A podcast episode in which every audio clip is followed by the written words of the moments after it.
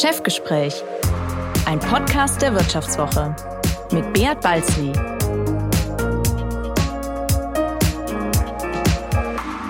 Ja, herzlich willkommen bei einer weiteren Folge des Vivo Podcasts Chefgespräch. Mein Name ist Beat Balzli und ich bin der Chefredakteur der Wirtschaftswoche.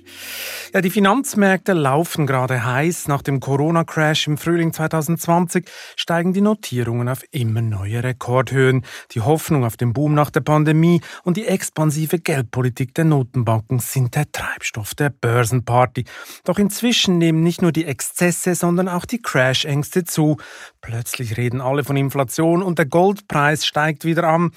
Platzt also demnächst die große Blase, fragen sich viele womit wir bei meinem heutigen Gast wären. Früher nannte er sich Börsenfuchs und traf seinen späteren Geschäftspartner erstmals im Aktienseminar an der Kölner Uni im Raum 101. Heute verwaltet ihre Firma als unabhängiger Vermögensverwalter rund 70 Milliarden Euro. Bert Flossbach, Mitgründer und Vorstand von Flossbach von Storch, gehört zu den prominentesten Finanzmarktexperten des Landes, stellt sich mit seinen Thesen gerne gegen den Trend und prophezeit der Finanzbranche ihren eigenen Dieselskandal. Hallo, Herr Flossbach, schön, dass Sie heute bei mir sind. Ja, hallo, Herr Balzli. Bevor wir tief ins Börsengeschäft einsteigen und Sie mir am Ende dieses Podcasts Ihren größten Traum verraten, muss ich mal etwas Privates fragen.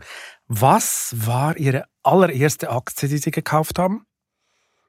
Wenn ich ganz ehrlich bin, äh, ich habe, glaube ich, drei oder vier im Paket gekauft. Dazu zählten äh, Werte wie Thyssen, äh, ThyssenKrupp, also damals hieß es noch Krupp. Ähm, ich glaube Bremer Vulkan, also so richtige deutsche Industrieikonen, die teilweise auch schon verschwunden sind. und ich glaube auch noch KHD, also Klöckner Humboldt Deutz. Ähm, BMW war auch ein, auch ein Titel in diesem Paket äh, und das war so äh, im Jahre 1980, also in einer Phase, in der im Prinzip niemand von Aktien irgendetwas äh, wissen wollte. Und ja, so ging, so ging alles los und das waren dann Tipps, die man sich aus irgendwelchen Börsendiensten äh, zusammen äh, geglaubt hatte. Denn eine eigene tiefgehende Fundamentalanalyse konnte man damals äh, noch nicht machen. Hat es sich denn gelohnt, was Sie gekauft haben? Ja, ich habe die Aktien dann verkauft. Ich erinnere noch mit Gewinn und war dann etwas überrascht, dass von dem Gewinn so wenig übrig blieb. Es gab damals ja relativ hohe Transaktionskosten und äh, was ich nicht bedacht hatte, dass es auch Fixkosten pro Trade gab. Äh, und da ich jeweils nur mehrere hundert D-Mark pro Aktie gekauft hatte, äh, blieb dann von dem Gewinn auch nicht so viel übrig. Und dann dachten Sie sich, äh, ich muss irgendwann mal eine eigene Bank gründen, damit ich diese Gebühren sparen kann. ja. Ich meine, Aktien kaufen, mit dem haben Sie schon sehr früh angefangen, äh, 1980. Da waren Sie ja noch äh, sehr jung unterwegs. Äh, ist ja nicht unbedingt Teil der deutschen DNA, oder? Da reagiert eher die German Angst. Aktien sind ein eher Minder Minderheitenprogramm in Deutschland im Gegensatz zu anderen Ländern. Stammen Sie denn aus einem risikofreudigen Elternhaus oder wie muss ich mir das vorstellen? Also ich würde sagen, nicht wirklich risikofreudig. Mein Vater war äh, Unternehmer. Wir hatten oder er hatte damals einen Werkzeugindustriebedarf, Handel mit zehn Beschäftigten ähm, und war eigentlich in Anlagedingen eher wie der klassische Deutsche unterwegs. Äh, hier und da mal eine Immobilie und der Rest, in damals hieß das Termingeld, nicht? da ruft man die Bank an ah, genau. und versucht dann für 10.000 Mark den bestmöglichen Termingeldsatz rauszubekommen. Äh, aber Aktien waren bei uns zu Hause kein Thema. Sprich, das, wie sind Sie darauf gekommen? Warum dachten Sie so, Bert, ich muss jetzt Aktien kaufen? Ich habe damals äh, schon regelmäßig Zeitung gelesen. Das war noch nicht die FAZ, das Handelsblatt oder die Wirtschaftswoche. Aber das war das lokale Blatt, wenn Sie so wollen. Und da gab es auch eine Börsenabteilung. da standen dann immer hinter den Namen, die man ja überwiegend kannte, äh, die Kurse. Und dann habe ich angefangen, die in Millimeterpapier zu übertragen. Äh, einer der Aktien war BMW. Äh, das war vielleicht auch eine persönliche Affinität zu Autos. Äh, und dann habe ich gesehen, das geht rauf und wieder runter. Und irgendwie, wenn man das unten kauft, dann kann man guten Gewinn machen, ohne dass man in Anführungsstrichen arbeiten muss, was wahrscheinlich einer der größten Irrtümer ist, die es gibt. Denn dann spielt man eher Lotto. Und, und so bin ich dann, ich habe das eine Weile gemacht. Es gab ja keine Charts, es gab kein Internet.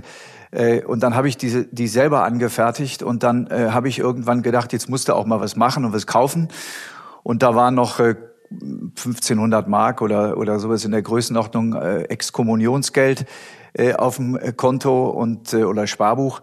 Und die habe ich dann runtergenommen, Wertpapierdepot eröffnet äh, und dann losgelegt. Ja. Nach einer kurzen Unterbrechung geht es gleich weiter. Bleiben Sie dran. Wie geht es weiter mit der Europäischen Union? Präsidentschaftswahlen in den USA, EU-Parlamentswahlen, geopolitische Krisen und wirtschaftliche Schwierigkeiten. Wir suchen Lösungen für diese Herausforderungen. Am 19. und 20. März auf der digitalen Europakonferenz von Handelsblatt, Die Zeit, Tagesspiegel und Wirtschaftswoche. Über die Zukunft Europas sprechen wir mit Bundeskanzler Olaf Scholz, Wirtschaftsminister Robert Habeck und vielen mehr. Kostenlose Anmeldung unter europe20xx.de. Und in dem berühmt-berüchtigten Aktienseminar im Raum 101 an der Kölner Uni haben Sie ja dann die Gleichgesinnten gefunden. Haben Sie da überhaupt was gelernt? Was, was, was hat man da erzählt in diesem Seminar? Also der Raum hieß übrigens 110, aber ähm, 110, okay, der, dann korrigieren wir Ja, 110. Gelernt hat man vor allen Dingen, wie man es nicht machen sollte. Das war ein Zusammentreffen einer Gruppe Gleichgesinnter, die aber nicht immer in exakt der gleichen äh, Form da war. Da fehlte mal einer, der war im Urlaub oder konnte nicht. Äh, es wurde auch nicht sauber protokolliert und das führte dann dazu, dass äh, Anlageentscheidungen, die die Person A getroffen hat, in ihrer Abwesenheit von der Person C oder D wieder eliminiert wurde. Das klingt nach einem sehr konsistenten Vorgang. Also. Ja, das hat sich auch dann in den Ergebnissen, ich kann hier nicht mehr genau sagen, wie die Performance war. Es waren 50.000 50.000 D-Mark, die, ich glaube, die WestLB damals dem Lehrstuhl zur Verfügung gestellt hatte. Äh, also es war richtiges Geld und es wurden auch richtige Orders erteilt. Ähm, es wurde sehr viel schadtechnisch argumentiert. Das war im Grunde genommen die einfachste Möglichkeit, mit den Hoppenstedt-Heftchen äh, überhaupt äh, eine Breite von Aktien zu erschlagen. Man hatte ja auch keine Kurse. Man wusste ja gar nicht, wo das jeweilige Papier steht, wo es stand. Und um überhaupt ein Gefühl dafür zu bekommen, wie sich die Aktie entwickelt hat, brauchte man also diese einmal im Monat erscheinenden Heftchen. Äh, und die spielten bei der Anlageentscheidung dann auch eine nicht unbedeutende Rolle. Aber die Performance, das habe ich so rausgehört, von diesem Aktienclub, die war nicht so toll. Ich, ich weiß gar nicht mal gut. Man kann natürlich sagen, der Endstand ist immer minus 50.000 dann der Gewinn. Äh, die war nicht berauschend. Ich kann Ihnen gar nicht sagen, wie die war, aber äh, das, was so lehrreich war an der Sache, äh, dass man ohne eine konsistente Anlagestrategie, die man auch äh, schriftlich fixiert, also zumindestens die Gründe, warum kaufe ich eine bestimmte Aktie, äh, wie kann die sich entwickeln, wie ist das Chancen-Risikoprofil, ähm, das sind alles Dinge, die wir in der Form damals äh, nicht unternommen haben. Äh, und das äh, hat man ja auch heute noch oft, wenn man mit Leuten spricht, dann sagen die, ja, das Ding äh, ist weit gefallen, jetzt kann die nur noch steigen. Das ist dieses mean, äh, Reverse to the Mean, nicht? Das Ding ist runtergekommen, jetzt muss wieder raufgehen. Wirecard steht bei 100, die stand auf 200, also ist da eine Menge Luft. Ja, ähm, nach unten, nicht nach oben. oder umgekehrt auch jetzt gerade, gerade weil Sie das jetzt eben so schön ansprachen mit der vermeintlich heiß laufenden Börse, äh, die geht immer höher und alle Mahner, äh, die sind im Prinzip widerlegt.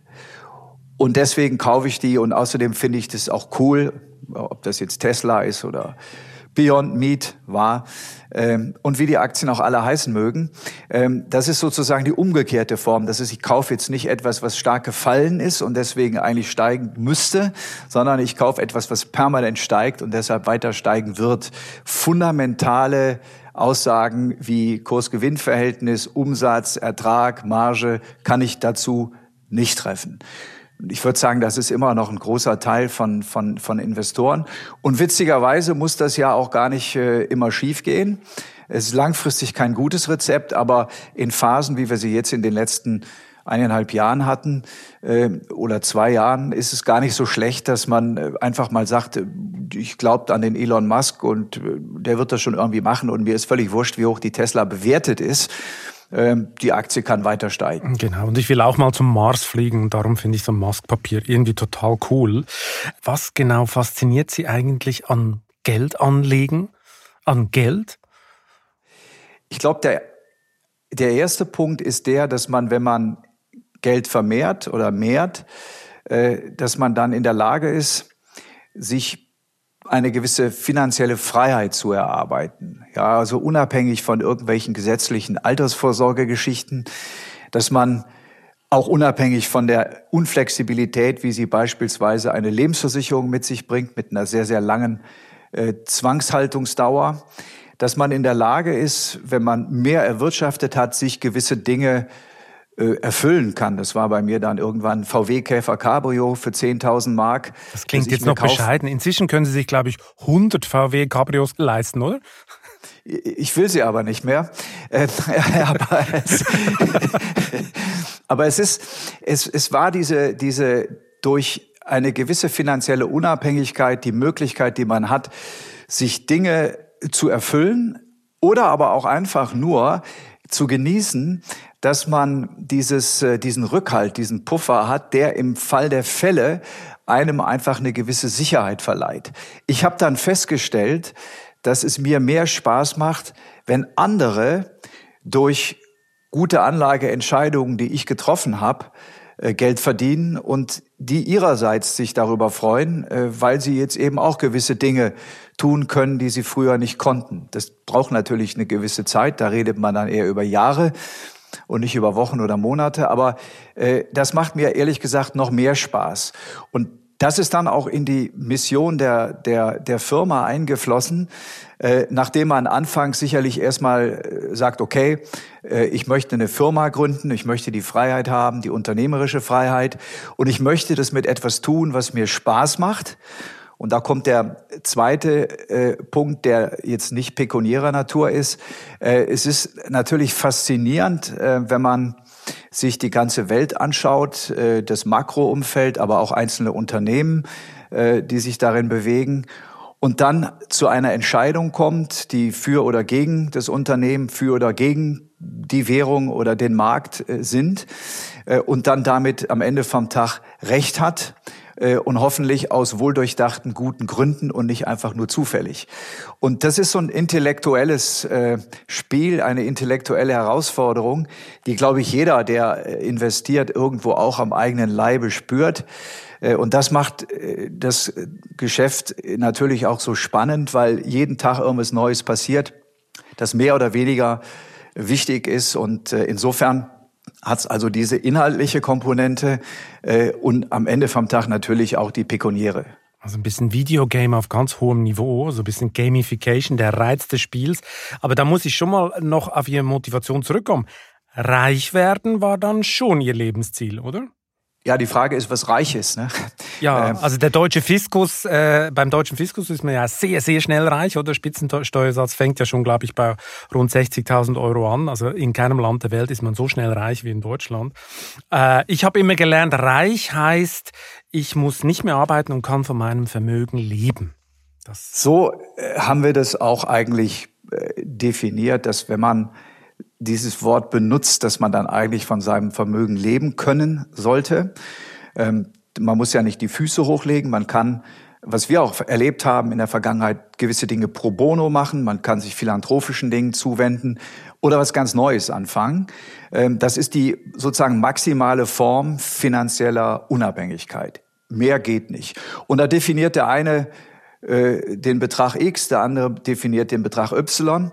Und früher hat man gesagt, wenn du vom sicheren Zins leben kannst, also sind wir mal fünf Prozent, äh, und du kommst mit 250.000 netto über die Runden, dann brauchst du 10 Millionen, nicht? Also 500.000 Vorsteuern, 250 Nachsteuern.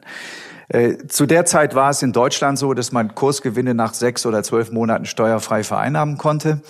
Äh, da brauchte man also schon weniger. Das sprach auch für Aktien. Aber irgendwo so in der Größenordnung lag das dann. Und da muss man natürlich bedenken, dass äh, 250.000 äh, D-Mark, heute 125.000 Euro, natürlich heute noch viel klingen mögen, aber in zehn Jahren wahrscheinlich nicht mehr. Das heißt, äh, man kann eigentlich nicht die gesamten Erträge verfrühstücken, äh, wenn man von seinem Vermögen leben will, sondern man muss eine Inflationsrücklage bilden und sollte ein bis zwei Prozent, vielleicht zukünftig mehr, ähm, stehen lassen, äh, damit das Vermögen auch real äh, die gleiche Größenordnung hat. Und die Prämisse hier ist natürlich auch die, dass ich mein Vermögen nicht verzehre. Wenn man das in Angriff nehmen würde und ist schon etwas älter und hat noch 20 Jahre auf der Uhr, dann kann man natürlich sehr viel mit sehr viel weniger äh, Vermögen äh, über die Runden kommen, muss dann aber auch pünktlich sterben. Was halten Sie denn eigentlich von, diesen, ähm, von diesem Trend, in Anführungszeichen, äh, wenn Leute schon mit 40 äh, in Rente gehen wollen und sich dann alles vom Mund absparen? Äh, läuft übrigens bei uns auf vivo.de, wenn wir solche Geschichten veröffentlichen, können Sie sich gar nicht vorstellen, wie viele Zugriffe das wir haben. Ich glaube, ganz Deutschland wir mit 40 in Rente. Ist das real und realistisch? Ich glaube, das ist bemitleidenswert. Ähm, zum einen äh, aus dem etwas naiven Grund, dass wenn man dann in, in Anführungsstrichen Rente ist und plötzlich kein äh, Sinn und Inhalt in seinem Leben äh, mehr hat, sondern einfach nur abhängt. Das ist das berühmte Bild äh, mit jemandem, der in seiner äh, Liege liegt, auf dem Balkon oder in der berühmten Hängematte. Äh, das wird niemanden auf Dauer befriedigen, der einigermaßen klar im Kopf ist.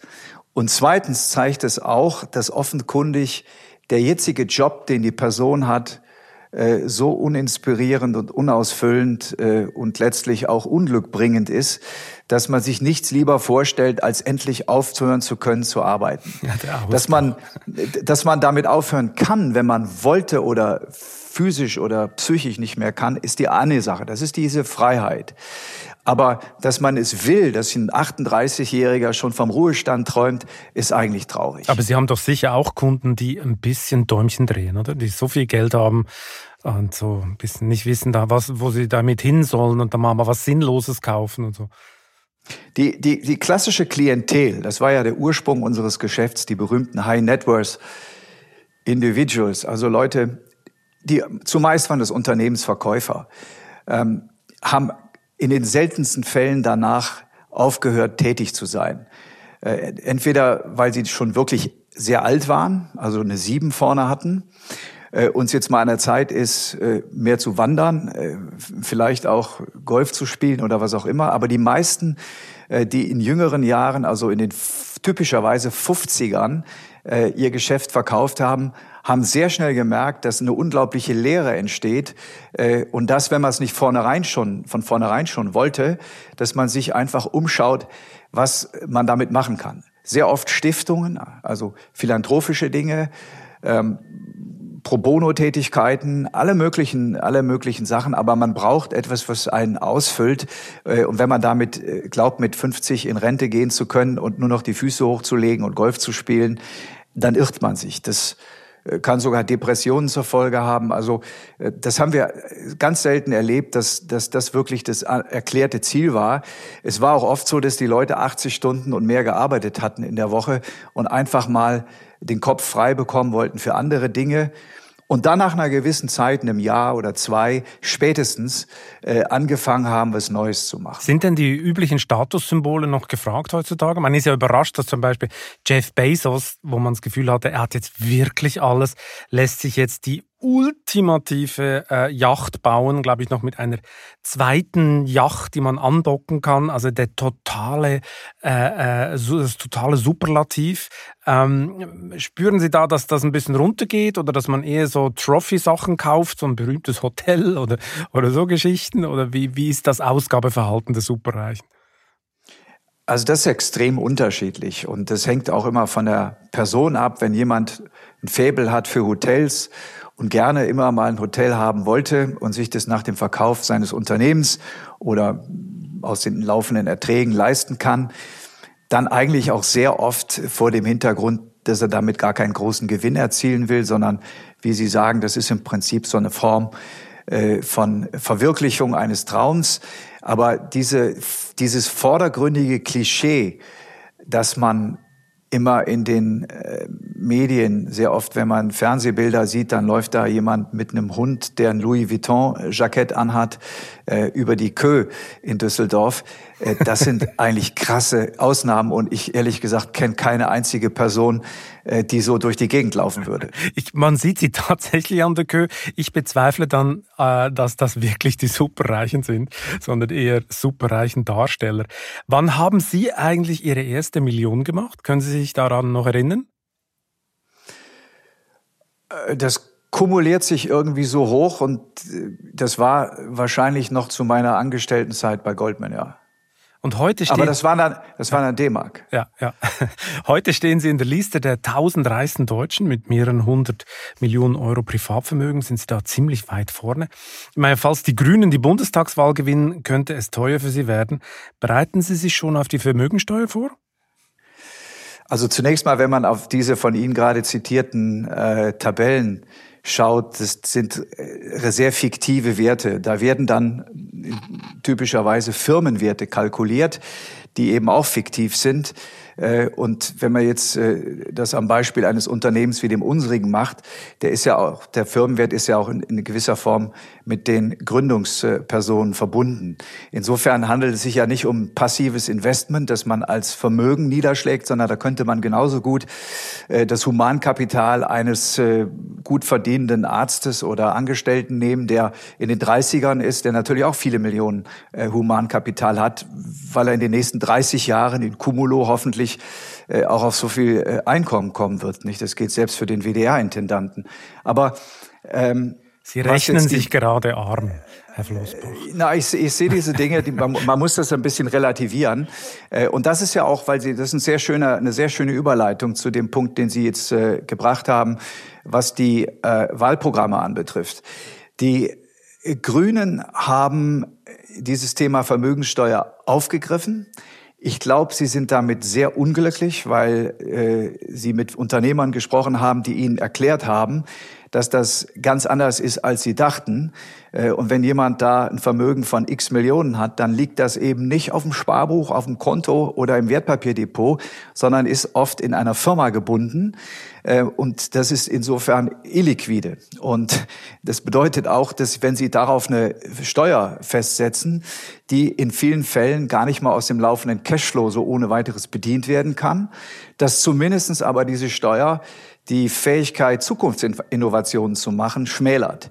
Und genau das wollen die Grünen ja. Und da ist auch, da ist eine gewisse Unstimmigkeit in dem Programm, dass sie auf der einen Seite eine Aufbruchsstimmung erzeugen wollen und das äh, kann man nach so vielen Jahren Kroko ja auch durch, durchaus als positiv werten, ähm, dass sie bewusst und gezielt auf Innovationen hinweisen. Da kommt da so grünes Silicon Valley ins Spiel oder so. Auf der anderen Seite aber sehr viele Dinge tun, die eben nicht unbedingt Unternehmertum fördern. Ja? Und ähm, da, da ist also eine gewisse Unstimmigkeit drin. Und man kann im Prinzip nur hoffen, dass die Pragmatiker äh, in der Partei den Punkt erkennen. Und so ein bisschen steht es im Programm auch drin, äh, dass man Unternehmen ähm, bei der Nachfolgeregelung nach wie vor Unternehmervermögen äh, aktiv geführter äh, Unternehmen, mittelständische Unternehmen hier etwas entlasten möchte, ohne sich da allerdings genauer drüber auszulassen, ob und inwieweit die geltenden Regeln, dass die Firma so und so lange weitergeführt werden muss und dann unter bestimmten Umständen äh, keine Erbschaftssteuer anfällt.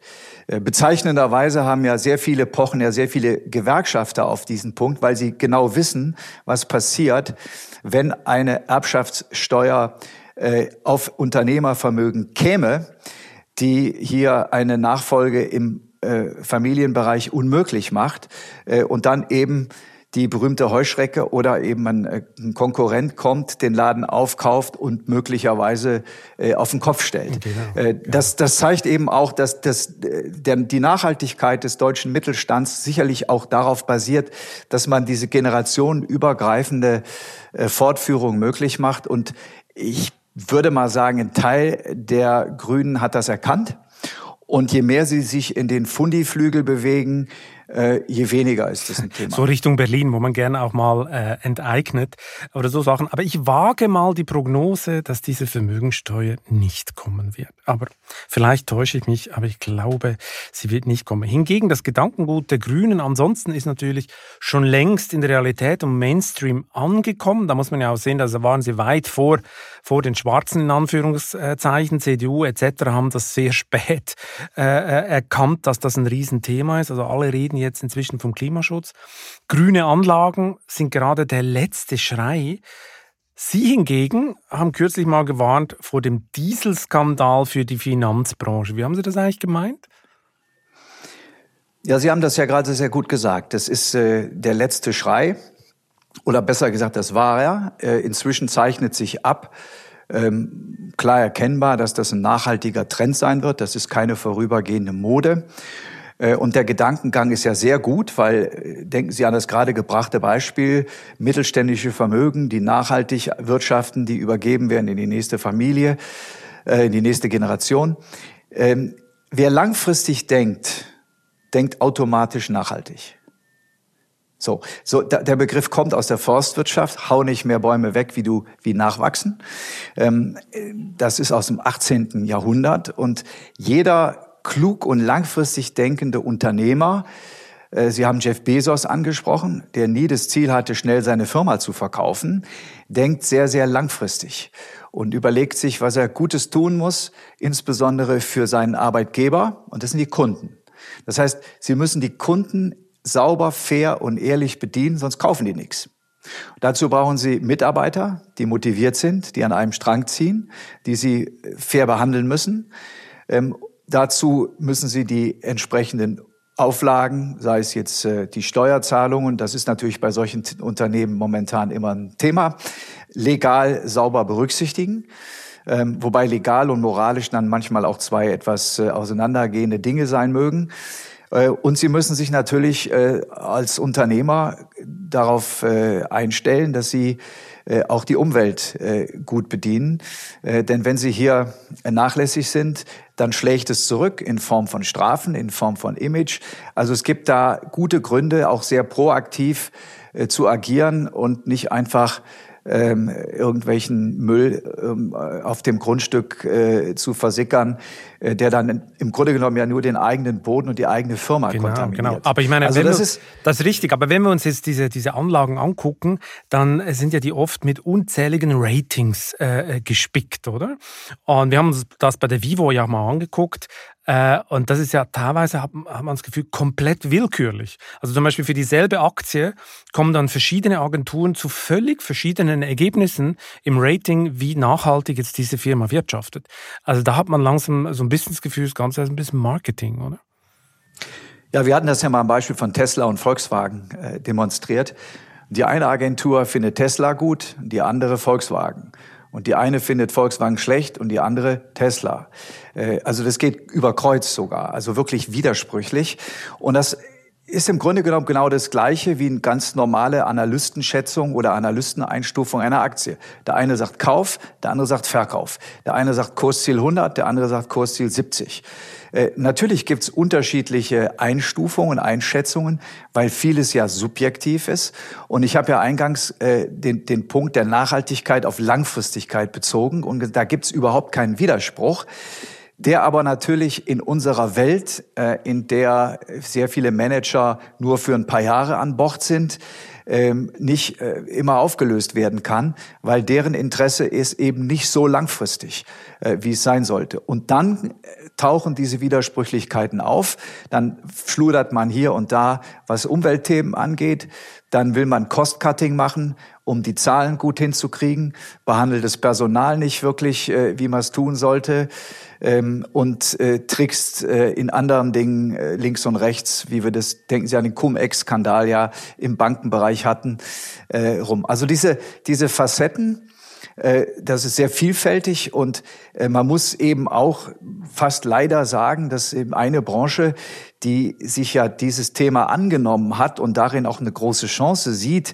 eigentlich von Haus aus die am wenigsten nachhaltig operierende ist. Äh, das sind die Großbanken, die großen Universalbanken. Wir haben gerade wieder ein schönes Beispiel dafür in der Schweiz sehen können, wo also Anlagen getätigt werden, die äh, für Kunden nicht unbedingt optimal sind. Sie sprechen ähm, von der Credit Suisse und den jüngsten Affären. Das haben Sie jetzt gesagt. Äh, es gibt andere Fälle. Es gibt die berühmten Steuerfälle. Wie gesagt, Cum-Ex ist so ein Beispiel. Ähm, es gibt natürlich auch die Finanzierung von Unternehmen, die eigentlich nicht als grün gelten oder die mit Waffen handeln und so weiter. Das heißt, das, das Konundrum oder der, sag mal, der Widerspruch ist eigentlich auch der, dass man jetzt diese Branche unmöglich ausnehmen kann.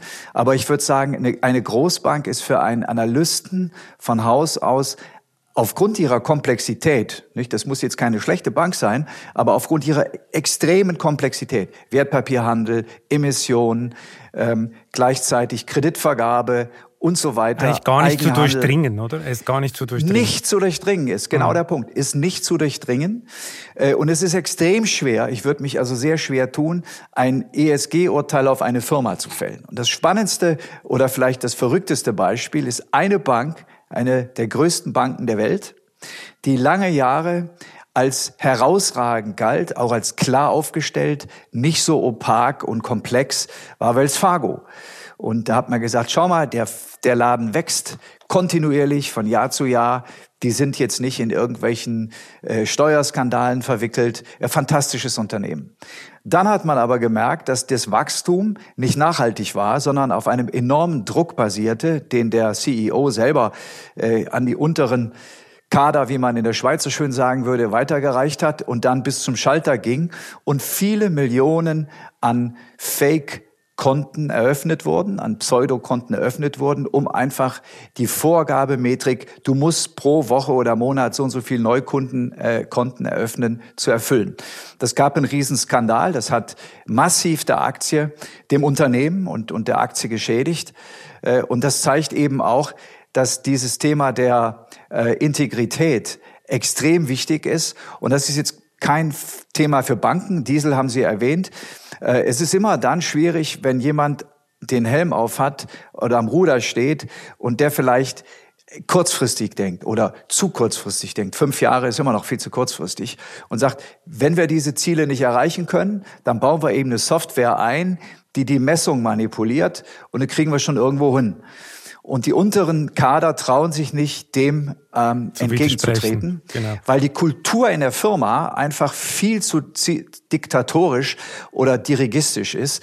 Äh, jedes, jedes Widerwort wird im Prinzip nicht geduldet und führt zu Entlassung. Aber wenn wir das und, jetzt umlegen auf die Finanzbranche, muss man ja davon ausgehen, der Diesel, äh, die Dieselkrise in der Finanzbranche wäre dann, wenn man halt grüne Produkte verkauft, die gar nicht grün sind, die ein falsches Rating äh, aufgeklebt äh, kriegen. Mich erinnert es ja ein bisschen an äh, diese hochkomplexen Produkte damals mit den US-Ramsch-Hypotheken. Die hatten alle AAA-Ratings, äh, weil man ganz einfach die Ausfallwahrscheinlichkeiten gar nicht kannte von diesen neuartigen Papieren. Und im Auftrag der Marketingabteilung haben dann Standard Poor's gerne mal da ein AAA draufgeklebt und plötzlich flog alles auseinander.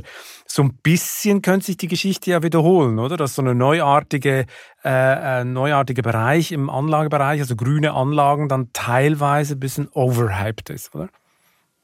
Also der Vergleich ist absolut zutreffend, äh, mit dem einen Unterschied, dass äh, bei einem Rating die Einstufung noch vergleichsweise einfach ist. Es gibt ja nur eine einzige Metrik des Bonität. Fertig. Ähm, ist der Emittent in der Lage, bei Fälligkeit zurückzuzahlen oder bei diesen verpackten Anleihen die Summe der Schuldner, sind die in der Lage, ihre Kredite zu tilgen? So. Hier äh, im ESG-Bereich ist die Sache viel komplexer. Wir haben ja noch nicht mal eine exakte Festlegung, was jetzt genau geprüft und gemessen werden soll. Jetzt hat man sich auf den Bereich E, und insofern spricht man ja auch von Green oder Greenwashing, konzentriert und gesagt, pass auf, das Einfachste ist, wir nehmen jetzt mal den CO2-Abdruck. So, das ist ganz einfach. Lass uns mal mit diesem ganzen Social- und Governance-Thema, das ist zu kompliziert, äh, lass uns erstmal das E machen. So, jetzt ist es mit dem E aber auch wieder nicht so einfach, weil das E selber im eigenen Unternehmen mag ja klasse sein, aber die Vorprodukte, die Sie kaufen, werden unter Umständen mit einem enorm hohen CO2-Abdruck produziert. Ja, wenn Sie keine Getriebe bauen und eine niedrigere Fertigungstiefe haben, dann haben Sie auch weniger CO2-Ausstoß. Das ist Beispiel BMW als Daimler, die ihre Getriebe selbst bauen. Und Dadurch verlagert BMW im Prinzip einen Teil der CO2-Emissionen auf die Getriebelieferanten. Ganz normal und durchaus auch im firmenpolitischen äh, äh, ähm, Aspekt äh, nachvollziehbar. Aber äh, wie machen Sie das jetzt? So, jetzt sagt dann derjenige, der das misst, dann nehmen wir die Vorprodukte noch mit rein. Dann müssen Sie aber auch, wenn Sie jetzt an einen Getriebelieferanten denken, dessen Lieferanten wiederum mit reinnehmen und wiederum die Lieferanten der Lieferanten von dem Lieferanten von dem Lieferanten reinnehmen. Am Schluss klingt es sehr willkürlich, oder? Also man hat die, die, die Sache ein bisschen wird, willkürlich. Die, die Sache wird sehr komplex. Trotzdem kann man natürlich sagen, es gibt gewisse Branchen, die, und jetzt komme ich wieder auf meinen Ursprungsgedanken zurück, wir haben keine Ölaktien, weil, und schon ganz lange nicht, weil die Branche als solches eigentlich nicht die säkulare Wachstumsbranche und Zukunftsbranche ist. Und wenn jetzt der Gegenwind noch größer wird durch CO2, ähm, äh, Zertifikate, also eine CO2-Bepreisung. Oder durch Shell, Shell-Urteil ja, zum Beispiel in ja, Niederlande. Genau. Ja. Absolut. Und, und, und deswegen und auch durch Single-Events wie BP, Blue Water Horizon, ja, die nochmal zeigen, welche Gefahren auch mit solchen Unternehmen verbunden sind, dann lasse ich die Finger davon und sage, warum soll ich mich damit abgeben? Das ist der gleiche Grund, warum wir keine Bankaktien erwerben, mit wenigen Ausnahmen. Es klar konzentrierte, fokussierte Institute äh, mag man da gerne ausnehmen. Aber die klassische... Was ist die Ausnahme, Herr Flossbach? Ja, es gibt ein, ein Beispiel, gibt's in, in Indien, HDFC Bank, die vergeben nur im, im Wesentlichen äh, äh, Immobilienkredite. Die kennen ihre, ihre Kundschaft extrem gut. Die haben ein fantastisches Rating-System, äh, mit dem sie die Kreditwürdigkeit überprüfen. Äh, die werden unternehmerisch geführt äh, seit mehreren Dekaden vom gleichen ähm, CEO. Also das sind Firmen, das ist ja ein hartes Urteil, Herr Flossbach. Sie kaufen keine europäischen äh, Bankaktien, aber in Indien kaufen Sie. Das äh, müsste ja. sich und, und, Herr Seving von der Börsen Deutschen Bank auch mal angucken, oder? Der Börsenwert ist durchaus größer als der einiger äh, großer Schweizer Institute. Das zeigt eben auch, äh, dass Sie hier ähm, den äh, dieser Bank selbst einen sehr viel höheren mhm. Bewertungsspielraum beimessen, weil sie eben zum einen stärkeres säkulares Wachstumspotenzial hat in dem Markt äh, und zum anderen auch klarer äh, fokussiert ist, was natürlich nicht bedeutet, dass die Aktie nicht auch schwankt. Also äh, ich, ich will jetzt hier keine Empfehlung für eine bestimmte Aktie aussprechen, nur der Grund, in bestimmte Titel nicht zu investieren, wenn der langfristig getragen ist, ökonomisch ist, dann ist eben ein Mangel an Ökologie, automatisch das Gleiche. Dann sage ich, da lasse ich lieber die Finger von äh, und ich brauche auch keine Bayer-Aktien. Ähm, und zwar nicht nur, weil die Monsanto und Roundup gekauft haben, sondern weil ich im Prinzip auch mit der Art und Weise, wie hier viele Dinge sich über die letzten Jahre entwickelt haben, nicht einverstanden bin. Äh, und dann äh, verabschiedet man sich von einem äh, solchen Unternehmen mhm. als mhm. potenzielles Investment. Gehen wir nochmal eine Ebene höher, wenn wir beim Green Investment sind. Ich meine, inzwischen will ja sogar die Europäische Zentralbank eine grüne Geldpolitik betreiben. Dagegen gibt es ja heftigen Widerstand, weil viele sagen, das ist nicht das Mandat einer Zentralbank. haben die recht? Also ich würde sagen, dass wenn es wirklich eine grüne Geldpolitik wäre, äh, die auch bonitätsmäßig sich niederschlägt. Denn eine Firma, die sich gut aufstellt, die eben auch Umweltrisiken reduziert oder ein Land, das das tut, wenn man Staatsanleihen denkt, äh, steht ja auch bonitätsmäßig besser da. Ja? Wer also auf eine sozusagen aussterbende oder dem Aussterben äh, verurteilte äh, Energiegewinnung setzt, der wird irgendwann selber mal äh, Probleme bekommen und die könnte man über äh, dieses grüne Denken sehr schön auch in den heutigen Barwert äh, des Unternehmens oder die Bonität des Landes äh, einfließen lassen. Nun ist die Welt aber, wie wir gerade dort sehen, viel komplexer. Äh, Sie wissen, dass äh, die Franzosen Atomstrom unbedingt als grün ähm, erwiesen haben wollen. Äh, die Polen hätten das Gleiche gerne für Kohle. Und schon sehen wir, dass die Definition dessen, was nur grün ist oder nicht, sehr stark von Land zu Land abweicht, was aber jetzt für die EZB oder die EU natürlich nicht geht. Wir können nicht für jedes Land andere äh, Maßstäbe ansetzen. Das ist im Übrigen ein Punkt, auf den haben wir schon vor vier Jahren hingewiesen, dass äh, diese Definition durchaus auch regional unterschiedlich ist. Und denken Sie an Amerika. Niemand würde in Amerika auf die Idee kommen, einen klassischen ähm, Verteidigungs gut, Rüstungshersteller äh, per se zu verteufeln, ähm, weil man einfach weiß, dass man, äh, und da sind die Amerikaner etwas äh, vielleicht unvoreingenommener, dass man diese Form von, ähm, von Defense einfach braucht, um eine gewisse Stärke auch global zu demonstrieren. Da würde, das würde gar nicht diskutiert. Aber und, zusammengefasst, und, wenn ich Sie richtig verstehe, finden Sie das nicht so gut, die grüne, angeblich grüne Geldpolitik der Zentralbank? Also die, die Zentralbank sollte sich bekanntlich um ihr Kernziel äh, bemühen. Das ist Geldwertstabilität. Äh, wohlgemerkt, wie wir zuletzt gesehen haben, in beide Richtungen. Sie muss natürlich die Auswirkungen ihrer Politik bedenken, auch auf die Wirtschaft. Deswegen sind ja auch Themen wie Finanzmarktstabilität hinzugekommen. Und wenn man grünes Denken als relevant für Finanzmarkt oder für Wirtschaftsstabilität sieht, äh, dann macht es durchaus Sinn, solche Gedanken auch einfließen zu lassen. Aber da muss man wirklich originär sagen, wir kaufen zum Beispiel keine Anleihen von dem Land X, äh, weil dort die gesamte Struktur und die gesamte Energiegewinnung gegen grüne Ziele verstößt und zukünftig viel teurer wird und das Land in arge Bedrängnis kommt. Norwegen ist ja ein schönes Beispiel. Die gehen äh, vorauseilend vor und sagen, wir werden irgendwann kein Öl mehr fördern. Wie, unser ganzer Wohlstand basiert auf diesem äh, CO2-Fußabdruck schlechtem ähm, Energiespeicher, ähm, den wir sukzessive abbauen. Aber was wir wenigstens machen, ist die Überschüsse, die wir erzielen, die legen wir an, überwiegend in Aktien. Und wir tun das, so eine Art Ablasshandel, wir tun das ähm, bewusst grün, äh, weil wir haben die, der Umwelt schon genug Schaden zugefügt, indem wir eben diese Shell-Vorkommen in der äh, Nordsee abgebaut haben. Ja? Ähm, das mag man jetzt zynisch finden oder nicht. Ähm, es ist halt so, wie es ist. Nur die grüne Geldpolitik, wäre sie denn wirklich grün? Könnte man ja noch äh, im positiven Sinne, könnte man äh, absolut unterschreiben. Und hätte Nur eventuell harte Konsequenzen natürlich für gewisse Länder, oder? Bleiben wir bei der äh, Zentralbank noch ein bisschen. Sie haben es vorher schon ein bisschen angetönt, Geldwertstabilität. Die Preise gehen ja gerade richtig hoch. Erzeugerpreise explodieren förmlich. Die Inflation zieht jetzt auch an. Was muss ich mir da denken? Die Zentralbanken pumpen ja weiter. Sie können eigentlich gar nicht hoch mit den Zinsen, weil die Staaten sich komplett vollgesaugt haben mit den Schulden. Äh, sitzt man da in der Falle und werden wir irgendwann eine unkontrollierte Inflation erleben?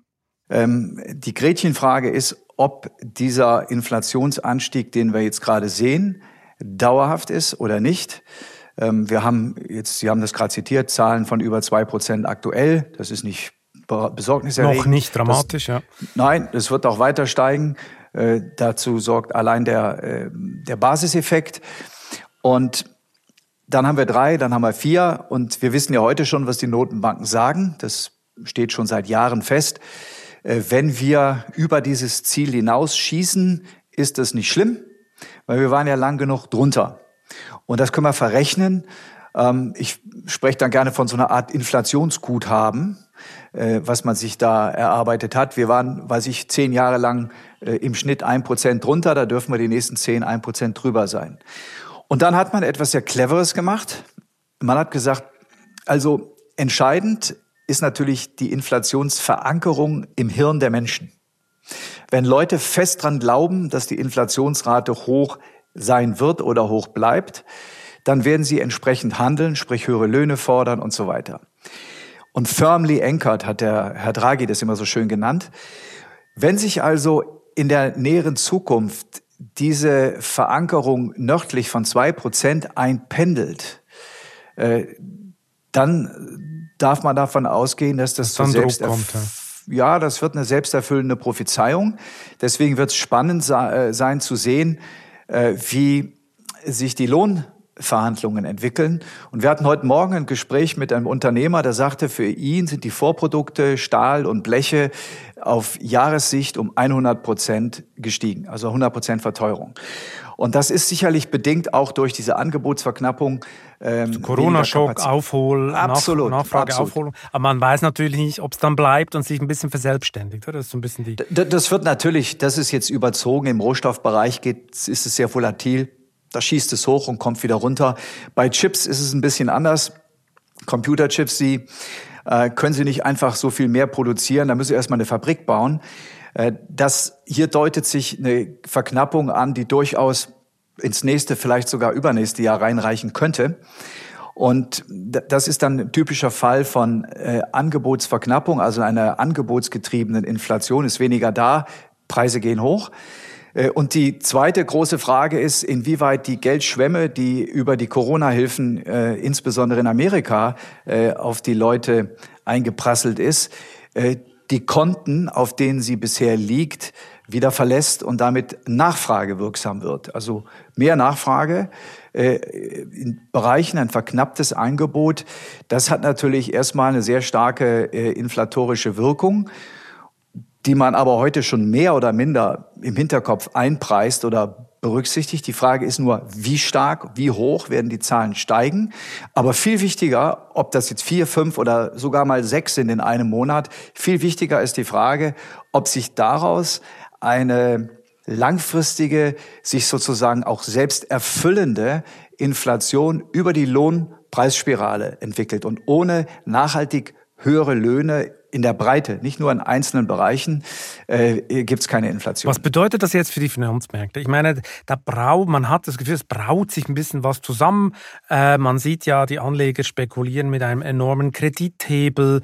Banken parken unheimlich viel Geld, gerade bei der US-Notenbank. Das Geschäft mit den Specs, mit den Börsenmänteln boomt, man hat Inflationsängste, jetzt geht der Goldpreis wieder ein bisschen hoch.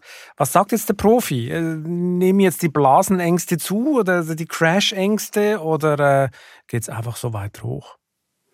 Also viel von dem, was wir momentan, was auf uns einprasselt, ist das berühmte Noise, also Geräusch. Und Darunter verbirgen oder dazwischen äh, verbergen sich natürlich auch Signale, die man sehr ernst nehmen muss. Und das eins haben wir gerade besprochen.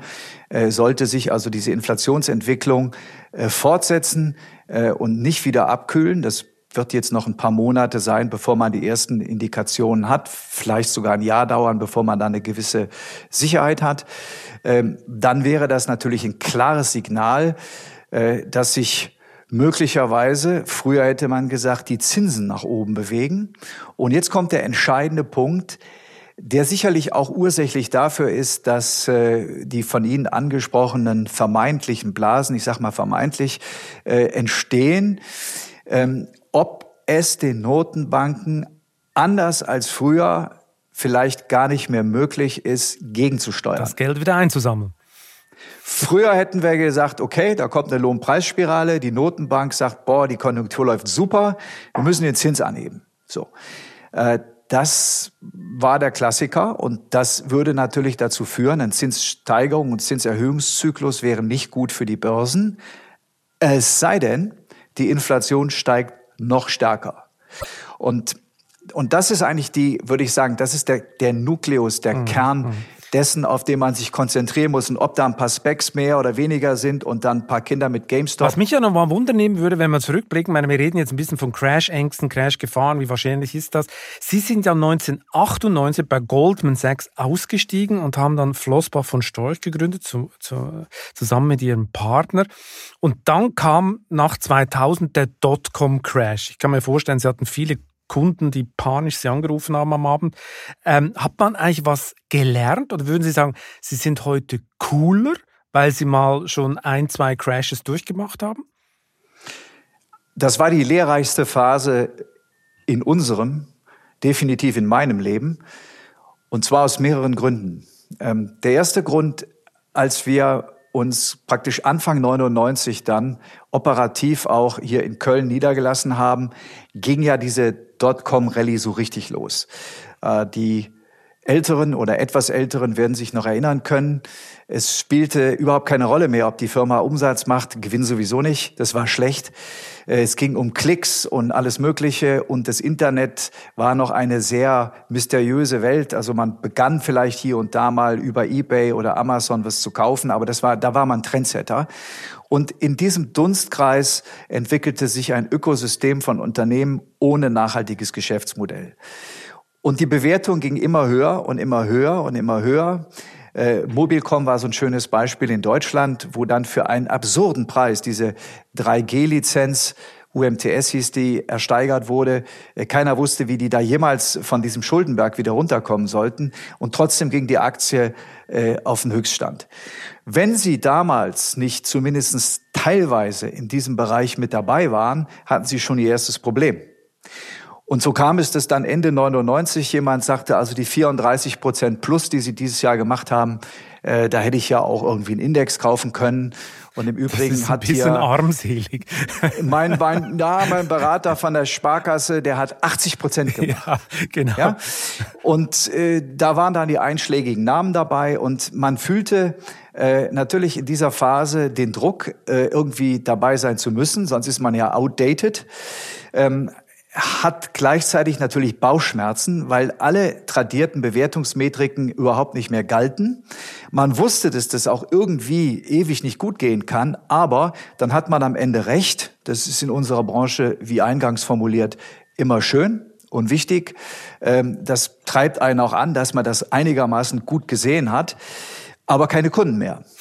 Und, äh, Weil damals gab es ja auch Leute, die behauptet haben, die alten Gesetze der BWL, das, das kann man vergessen, das gilt nicht mehr, oder? Wir haben ein neues Zeitalter. Das kann man heute bedingt sagen. so sagen durch die Plattformökonomie. Ja. Aber der Unterschied zu damals ist, dass die Firmen viel profitabler sind. Und damals waren das ja wirklich illustre Namen, da war auch, wenn man ESG aufgreift, die Corporate Governance, äh, die war nicht wesentlich viel besser als bei Wirecard. Äh, also da sind skurrile Dinge passiert und ist, ich würde sagen, viel davon haben wir damals durchaus gesehen, vielleicht nicht in der Form. Ähm, und wir mussten dann so ein bisschen, ich sag mal, uns biegen. Und das haben wir in der Phase, in der es dann runterging, gedreht und sozusagen erstmal wieder wie man so schön sagen würde, neutralisiert. Das heißt, also biegen, also, Sie mussten so ein paar Titel reinnehmen, die Sie ja, eigentlich nicht kaufen würden. Da waren da Klassiker dabei wie Cisco und Microsoft, also Firmen, die heute prosperieren und toll sind, allerdings natürlich hoch bewertet waren. Ähm, da war dann der ein oder andere Titel, das waren keine großen Werte, keine großen äh, Anteile, aber Dinge, wo man heute sagen würde, Telco, ne, ganz klassisch Telco. Wir waren zwar nicht bei der Deutschen Telekom unterwegs, aber da hat man den einen oder anderen Titel hier oder da, ähm, Vodafone, äh, respektive Mannesmann. Und die verloren natürlich dann in der Krise auch überproportional.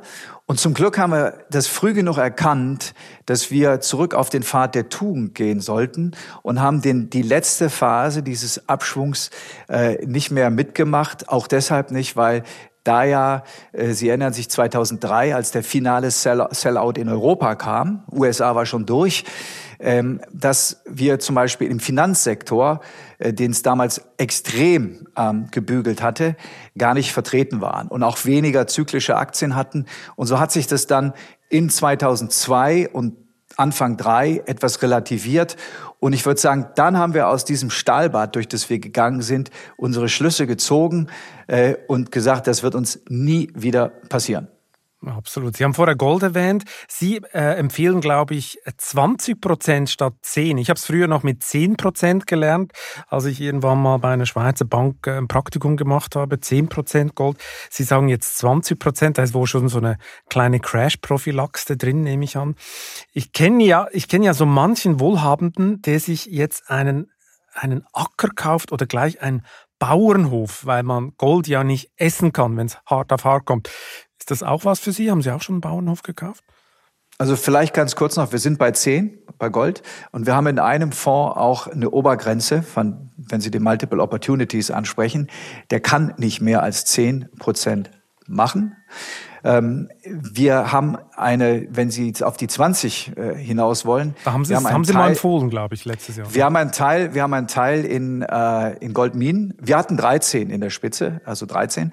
Ähm, wir haben äh, Goldminen an Bord, äh, die inzwischen eben sehr viel profitabler, äh, nachhaltiger, äh, sowohl auf der Gewinn- als auch auf der ökologischen Seite operieren, ähm, die etwa sechs Prozent des Fondsvolumens ausmachen. Äh, ich spreche jetzt, wie gesagt, für den Fonds, den ich selber verwalte, aber das, äh, der ist auch in anderen äh, Portfolios, sind die, sind die Titel vertreten. Und so können Sie im Prinzip die 20 Prozent als Exposure nehmen, weil die Goldminen typischerweise mit etwas mehr Oktan nach oben wie nach unten mitziehen. Und aber ungeachtet dessen, ähm, das nur vielleicht ganz kurz, wenn Sie mir das erlauben, um das nochmal zu präzisieren, also die, ähm, diese Ackergeschichte und diese, diese äh, ich würde mal sagen, Weltuntergangsinvestments, die gab es auch schon zu meiner Jugend, als ich äh, anfing zu arbeiten in den 80ern. Äh, da war das der Wald in Kanada und äh, es war von einigen Unternehmern, die noch den Zweiten Weltkrieg respektive die Teilung Deutschlands erlebt hatten und die Fabrik oder äh, das Anwesen war auf der falschen Seite vom Zaun und die mussten dann äh, fliehen. Da setzte, saß das sehr tief in den Knochen. Und erstmals, was Sie gerade, Schnaps könnte man noch dazu zählen, also 10.000 Flaschen äh, Schnaps im, im Keller. Ja, wenn es ganz äh, schlimm kommt, erlebt man es dann nicht, weil man so breit ist, meinen Sie? Ja, nee, das, nein, nein, das äh, als Tauschmittel. Als nicht? Das, Tauschmittel, das, okay. kam, das kam erstmals auf, als LTCM Ende der 90er in, in die Bredouille kam und Befürchtungen aufkamen, das Finanzsystem würde kollabieren. Da wurde wirklich ernsthaft eine solche Kombination an dem Hof irgendwo in der, äh, in der tiefen Eifel, gepaart mit einem Keller mit 10.000 Flaschen Schnaps und den nötigsten äh, Utensilien für den täglichen Bedarf. Äh, das wurde tatsächlich auch schon mal in die Runde geschmissen. Äh, und ich halte nicht viel von solchen Weltuntergangsstimmungen. Ich kann das ja auch gar nicht, äh, weil ich sitze hier als Unternehmer äh, in Deutschland. Ich muss mich hier mit den Standortbedingungen äh, soweit ich sie nicht beeinflussen kann, abfinden und das Beste draus machen. Äh, und ich glaube, dass man kann seinen Garten äh, zu Hause ein bisschen umbauen und hat dann Spaß, dass man Petersilie und Kartoffeln anpflanzen kann und mal ein Gericht aus dem eigenen Garten, das machen wir auch, ähm, äh, anfertigt aber äh, jetzt nicht aus äh, Weltuntergangsstimmung. Der Bauernhof hätte ja noch den Vorteil, dass man da zur Ruhe kommen kann. Äh, und das ist natürlich die Frage an Sie. Haben Sie noch keine Aussteigerpläne? Sie haben jetzt schon gesagt, dass Sie im Garten ein bisschen was anpflanzen und dann auch selber kochen damit. Rosen züchten oder so, wie das früher bei den Investmentbanken hieß. Haben Sie schon so einen Plan, wenn Sie sagen, mal kürzer treten oder will ich noch was anderes machen? Also mit dem Garten, das macht im Wesentlichen meine Frau und ich äh, interessiere mich zwar dafür, aber ich laufe ich laufe immer mit so einer App, äh, Picture This heißt die, durch, die, durch den Garten, da kann ich dann alles fotografieren, weil ich es mir nicht behalten kann, was es immer ist. Nicht die Blume kommt und dann kommt was Neues und dann, ähm, also ich bin da auch eher eigentlich Passiv. Laie, ja, und äh, ich genieße das, aber ich, das ist jetzt kein Hobby. Äh, und ich hatte ja ein Hobby, das habe ich aber vor einigen Jahren äh, beendet. Ähm, und ich konzentriere mich jetzt im Prinzip. Was war denn das äh, Hobby? Ja, ich, das, das waren, wie Sie, wie Sie wissen, ich bin da früher mal ähm, Langstreckenrennen gefahren, äh, einige Jahre oder viele Jahre. Äh, und das äh, war dann irgendwann auch äh, zu, ich will mal sagen, intensiv. Äh, nicht, man hat den Fokus nicht mehr. Und ich habe auch gemerkt, dass eigentlich das Interesse für das, was ich äh, hier den ganzen Tag mache, so überwältigend groß ist, äh, dass ich da nicht mich auf eine zweite Sache noch irgendwie einschießen kann. Und wenn man das dann nur so beiläufig macht, äh, dann hat man irgendwann seinen Performanceanspruch erfüllt den nicht mehr, vielleicht auch mit zunehmendem Alter. Und wenn man da einen gewissen Ehrgeiz hat, den haben wir natürlich beruflich, dann macht man halt die Dinge, das ist eine Empfehlung an jeden Hörer, äh, die man äh, gut kann und die einem Freude machen. Äh, und dann hat man auch keine Ausstiegspläne. Aha, okay. Aber Sie sind dann so mit richtig hart frisierten Porsches durch die Gegend gefahren. Das muss ich mir vorstellen, unter den Langstreckenrennen. Nein, nein, nein, es waren Rennautos, keine hart frisierten Porsche. Rennautos, okay. Ich meine, wenn Sie keine Aussteigepläne haben, äh, dann bin ich jetzt gespannt, was Sie auf die nächste Frage sagen. Der Verkauf von Flossbach von Storch war ja mal so ein Thema, das Sie dann, glaube ich, wieder dementiert haben. Also ein, ein Magazin, äh, das auch auf dem deutschen Markt erscheint, hat das mal thematisiert. Sie haben es dann wieder eingefangen. War es jetzt, also wir werden da Teile verkauft? Wollen Sie sich mittelfristig oder kurzfristig einen zusätzlichen Anteilseigner reinholen ins Haus? Oder wie muss ich mir das vorstellen? Also man prüft ja als Unternehmer äh, immer auch die Zukunft. Also man denkt ja langfristig und nachhaltig und es gibt Unternehmer, die haben dann den Börsengang als sinnvoll erachtet, oft auch mit Vorzugsaktien. Äh, große Firmen wie äh, bekannte Firmen wie Vielmann oder Sixt äh, fallen einem da spontan ein. Äh, Herr Thiele von Knorr Bremse hat seinen Börsengang, der leider verstorben ist, ähm, seinen Börsengang damit begründet, dass er die Firma unabhängiger von seiner Person machen wollte und den Kapitalmarkt als Korrektiv bringt. So. Äh, wir wissen, was äh, Quartalsberichte und all der ganze Kram bedeutet. Und das Letzte, worauf wir Lust haben, ist ein Börsengang. Das Nächste, dieses Thema, äh, das Sie gerade ansprachen, das, das kam ein bisschen aus dem Kontext. Ich würde sagen, das war recht unglücklich und wir wären ja voll bescheuert, wenn wir damals überhaupt ernsthaft darüber nachgedacht hätten. Dazu war die Firma, äh, das glaube ich sieben Jahre her, äh, noch viel zu sehr in ihrer Jugendphase. Ähm, jetzt und, sind Sie aber erwachsen, Herr Flossbach. Ja, jetzt sind Sie etwas erwachsener, aber wir denken darüber sehr intensiv nach. Wir haben jetzt ein, das ist auch ein Unterschied zu damals, eine Breite im Management, sowohl im Bereich Portfolio-Management, Analyse, ähm, aber auch im Bereich äh, des äh, Vertriebs und in anderen Bereichen im Unternehmen, Handel, äh, IT etc., dass wir sagen können, also das Ding steht jetzt wirklich gut da. Und das Ziel ist, wenn man jetzt wieder nachhaltig denkt, dass dieses Unternehmen lange bleibt und nicht in irgendeinem großen Konzern aufgeht. Äh, und insofern ist ein Verkauf überhaupt kein Thema. Ja. Äh, damit würden wir auch unsere Prinzipien verkaufen. Äh, und ich glaube auch einen der entscheidendsten Wettbewerbsvorteile, die wir haben gegenüber A, börsennotierten Firmen, B, aber auch Konzern internen Unternehmen, wo Asset Management Gesellschaften einem spezifischen Konzern äh, gehören, einer Gruppe gehören, die von einem Manager gemanagt werden, dessen äh, mentaler Horizont bestenfalls vier, fünf Jahre reicht.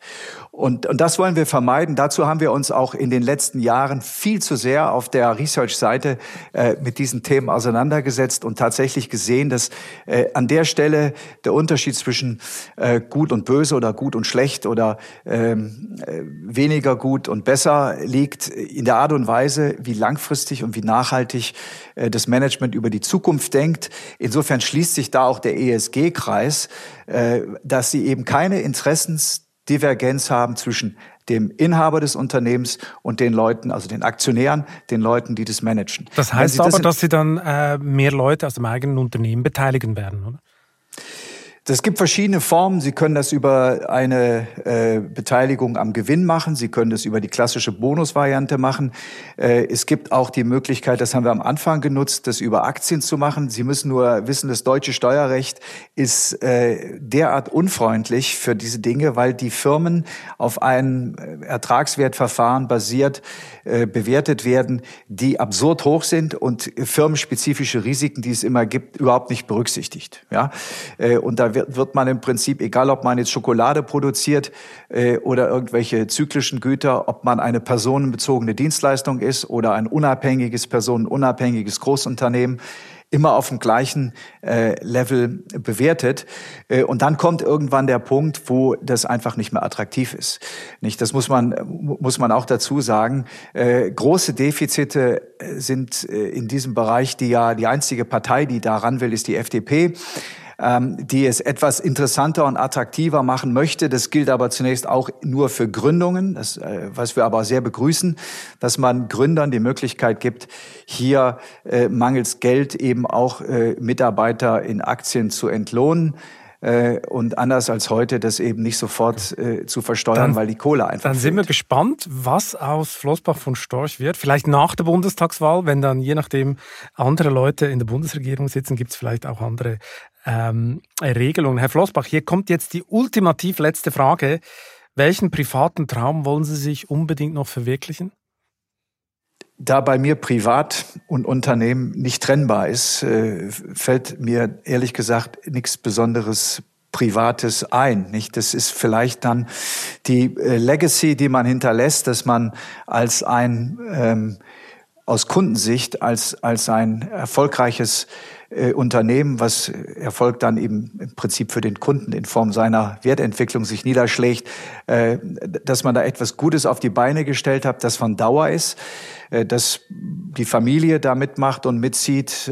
Aber das ist jetzt nicht so, dass ich sagen würde, ich will jetzt unbedingt den New York Marathon laufen oder dies oder jenes oder auf den Mond fliegen. Vielleicht wollen Sie ja noch mal die Blumen im Garten Ihrer Frau ohne App erkennen ja, das äh, kommt mit der Zeit, aber das ist keine echte Challenge, um ehrlich zu sein.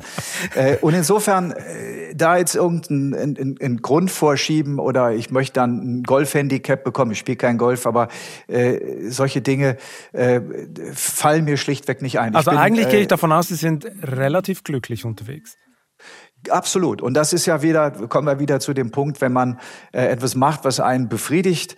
Ähm, wobei ich sagen muss, klar, die, die Performance, ich habe das gerade schon angesprochen, man muss natürlich einigermaßen gut liefern, sonst kann man morgens nicht mehr in den Spiegel schauen.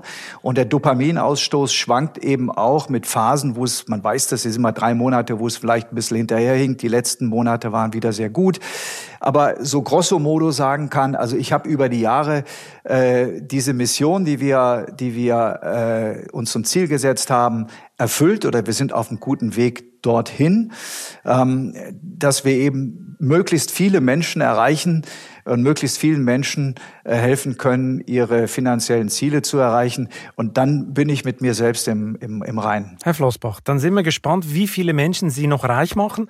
Äh, vielen Dank für das interessante Gespräch und ich hoffe, wir lernen uns auch mal in echt äh, physisch da äh, vor Ort mal kennen. Ja, Herr Balzli, herzlichen Dank.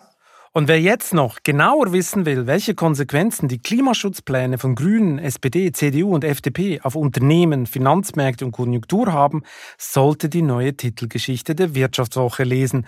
Kann uns der Klimaschutz ruinieren? Ich wünsche Ihnen viel Spaß beim Lesen der Antwort und eine gute Zeit bis zum nächsten Chefgespräch.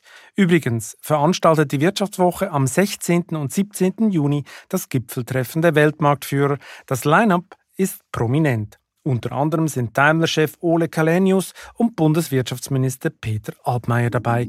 Am besten melden Sie sich schnell noch an unter weltmarktführer-gipfel.de. Bleiben Sie gesund.